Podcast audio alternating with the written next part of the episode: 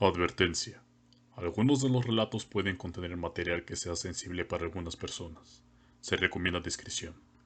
La credibilidad de algunos hechos que podrían ser inexplicables se deja a criterio del espectador. Si creciste con el programa Otro Rollo, seguramente viviste el apogeo de Carlos Trejo como investigador de lo paranormal. Si perteneces a una generación más actual, seguramente no tienes idea de quién es o seguramente te han dicho que es un señor medio loco, y esta última explicación es la que mejor describe a tan risible personaje. Alrededor del año 2005, la vida no era fácil para Michelle. Padecía de convulsiones, hablar a solas, gritar, y su familia no sabía qué hacer. La condición de Michelle llegó a un popular Carlos Trejo de esa época, y decidió documentar la situación de Michelle, haciéndola pasar como un posible caso de posesión demoníaca.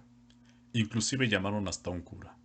Posteriormente las imágenes en torno al caso de Michelle fueron transmitidas a nivel nacional en varios programas de una reconocida televisora en México, para las cuales Trejo presentaba su sección.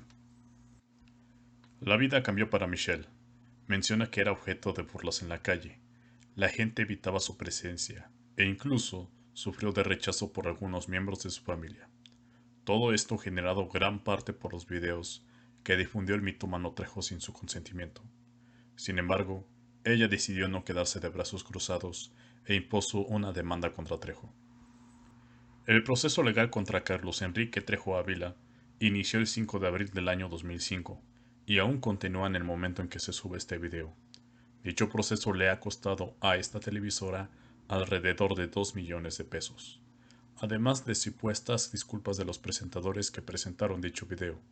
Trejo, por su parte, tuvo que hipotecar propiedades para evitar ir a prisión, aunque en el año 2008 fue encarcelado por un tiempo en el reclusorio preventivo Oriente debido al incumplimiento de una pensión alimentaria. Si te quedaste con la duda, finalmente el diagnóstico médico indicó que en realidad Michelle padecía de un cuadro depresivo profundo, el cual se caracteriza con síntomas como movimientos involuntarios del cuerpo, arrebatos de enojo, alteraciones en el sueño como insomnio e incluso pensamientos suicidas.